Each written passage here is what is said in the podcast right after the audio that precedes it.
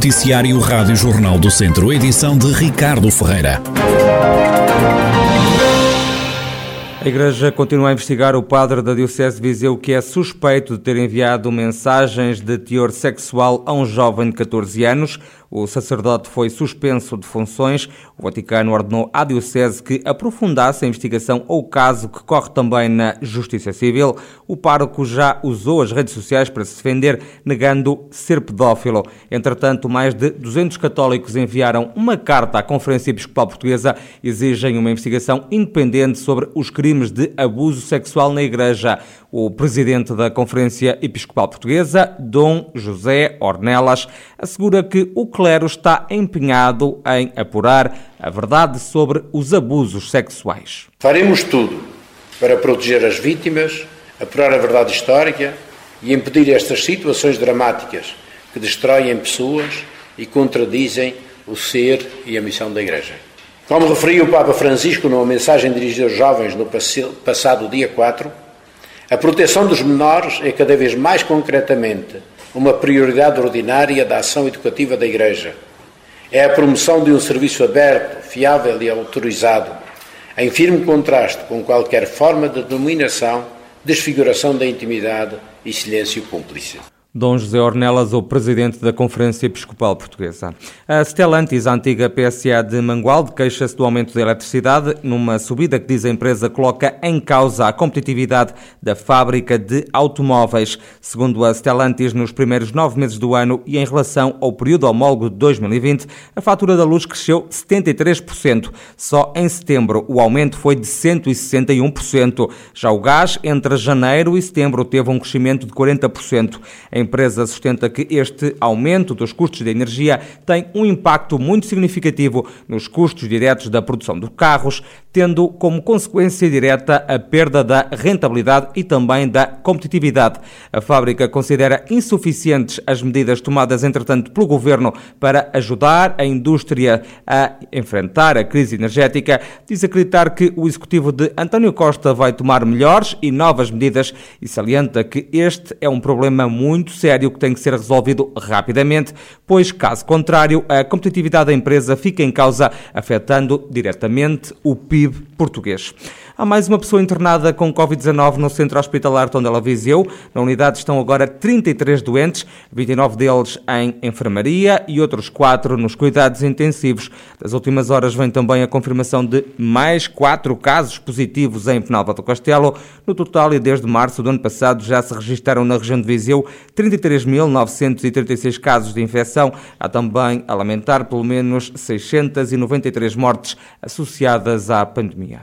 Em Morta Água está a ser desenvolvido um projeto piloto de recuperação de áreas ardidas. O programa está a decorrer em zonas que foram devastadas pelos incêndios em 2017, mais concretamente em 800 hectares. É uma iniciativa de privados, como explica o coordenador do projeto, Filipe Fonseca, que acrescenta que este programa de recuperação de áreas ardidas arrancou com o cadastro da zona está a ser feito um cadastro da zona, onde vamos entrar em contato com todos os proprietários que lá existam. Já temos uma aproximação de mil propriedades diferentes, artigos diferentes, valor mais ou menos que existe dentro daquela área de intervenção. Esta intervenção tem como objetivo rentabilizar ao máximo os povoamentos abrangidos pelos incêndios de 2017, onde vamos conseguir fazer a rentabilização daqueles 800 hectares com o menor custo possível, para ver qual é que é o desenvolvimento dos povoamentos pós-incêndio. Tem de ter que fazer uma nova plantação. E as espécies quais são? Vamos respeitar e tentar beneficiar a galeria ripícola principal que abrange o projeto, onde existem outras galerias mais pequenas, principalmente junto à aldeia do Freixo. Vamos tentar melhorar também essa zona, onde existem pequenos percursos pedestres e fazer o melhoramento da área de produção de eucalipto, tentando colocá-lo mais resiliente aos incêndios. Filipe Fonseca, coordenador do projeto de recuperação de ardidos que está a decorrer em Mortágua, numa zona onde foram queimados vários espaços florestais pelos incêndios que lavraram na região em outubro de 2017. 2021 parece ser um bom ano para os cogumelos silvestres na região de Viseu. É pelo menos essa a convicção de José Manuel Costa, especialista em micologia e também professor na Escola Superior Agrária de Viseu. Neste momento estamos com bastante diversidade. O ano foi bom, eh, em termos de precocidade começou bastante cedo, ainda em setembro, eh, e neste momento há bastante diversidade. Agora vai depender um pouco também da precocidade das geadas. Elas vão começar agora e algumas espécies, quando vêm as geadas, começam a desaparecer. Pelo contrário, há outras que só aparecem depois nesta altura mais fria, de dezembro, janeiro. Portanto, tudo leva a crer que o ano esteja a ser um bom ano, sim, em termos de diversidade de cogumelos. Os míscaros e os tortulhos são algumas das espécies que são mais procuradas. Na zona de Viseu, José Manuel Costa lamenta que as pessoas, quando vão aos cogumelos, destruam muitas espécies e a própria floresta, usando ancinhos. O também professor na Agrária de Viseu critica a falta de legislação em Portugal, ao contrário do que acontece, por exemplo, na vizinha Espanha, em relação à apanha de cogumelos. A regulamentação vai existindo, mas de uma forma muito uh, subtil, não existe a nível deste, deste aspecto que estou a falar ainda. Já houve várias tentativas para regulamentar, mas ainda não está nada uh, eficaz publicado. E, portanto, acaba por ser a única coisa que existe é a regulamentação genérica para proteger os proprietários florestais da invasão para recolher algum produto que nos seus terrenos possa frutificar, sejam bagas, sejam cogumelos, seja, seja o que for mas a nível de eh, boas práticas, eh, neste caso da, da recolha da apanha de cogumelos, não está nada regulamentado ainda. Isso é que faz com que também, eh, no fundo, eh, cada um faça aquilo que, que acha que, que entende que lhe dá jeito. O professor universitário pede ainda cuidado nas matas e também na própria apanha e alerta para os riscos da ingestão de cogumelos venenosos. Sustenta que, na dúvida, o melhor é não apanhar cogumelos. Pede também à população para apenas colher os fungos que vai comer. A aldeia do Castelo, em Moimenta da Beira, tem agora uma nova atração turística, um mirador suspenso que tem o chão envidraçado. O presidente da Junta do Castelo, Miguel Carvalho, explica que são muitas as pessoas que agora passam pela aldeia só para visitar o mirador. Nos últimos tempos temos tido muitas visitas no nosso miradouro. Foi uma ideia que surgiu do ex-presidente da Junta de Freguesia, uma ideia que teve ajuda de uma empresa do nosso Conselho para ser realizada e uh, nos últimos tempos tem sido uma, uma correria de gente para o visitar, mais aos fins de semana, no mês de agosto e no mês de setembro. Durante a semana também tínhamos muitas visitas, mas agora, num período de aulas e trabalho, mais ao fim de semana. Um novo miradouro em Castelo Momento da Beira que custou 20 mil euros e que está a atrair muitos curiosos. E em Tondela começa hoje aquela que é a edição 27 do FINTA, o Festival Internacional de Teatro da Acerte.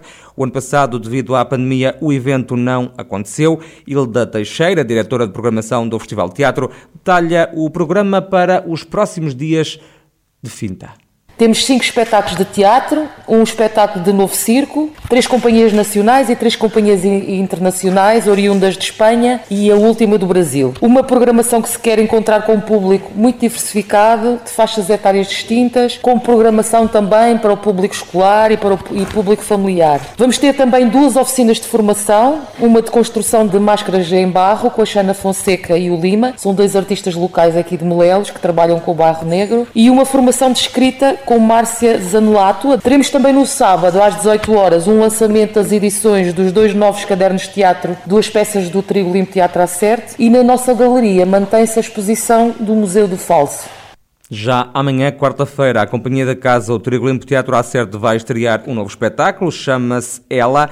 A peça tem a encenação de Pompeu José e conta a história do drama vivido por alguém que sofre de uma doença, a ela, esclerose lateral amiotrófica. É um espetáculo no feminino, porque são três atrizes que fazem o espetáculo, são três personagens femininas que entram na história.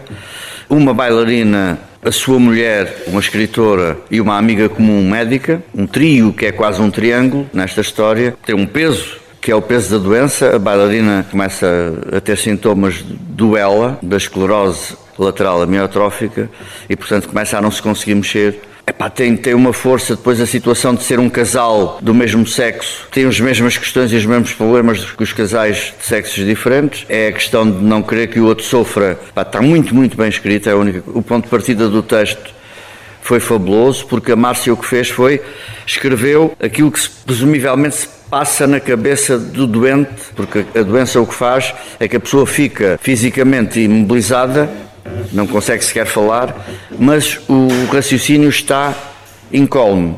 Para assistir amanhã à noite à estreia de Ela, do Trigolimpo Teatro Acerte, hoje na abertura do FINTA, o Festival Internacional de Teatro da Acerte, pode ver Pranto de Maria Parda, é um espetáculo do Teatro Nacional Dona Maria II.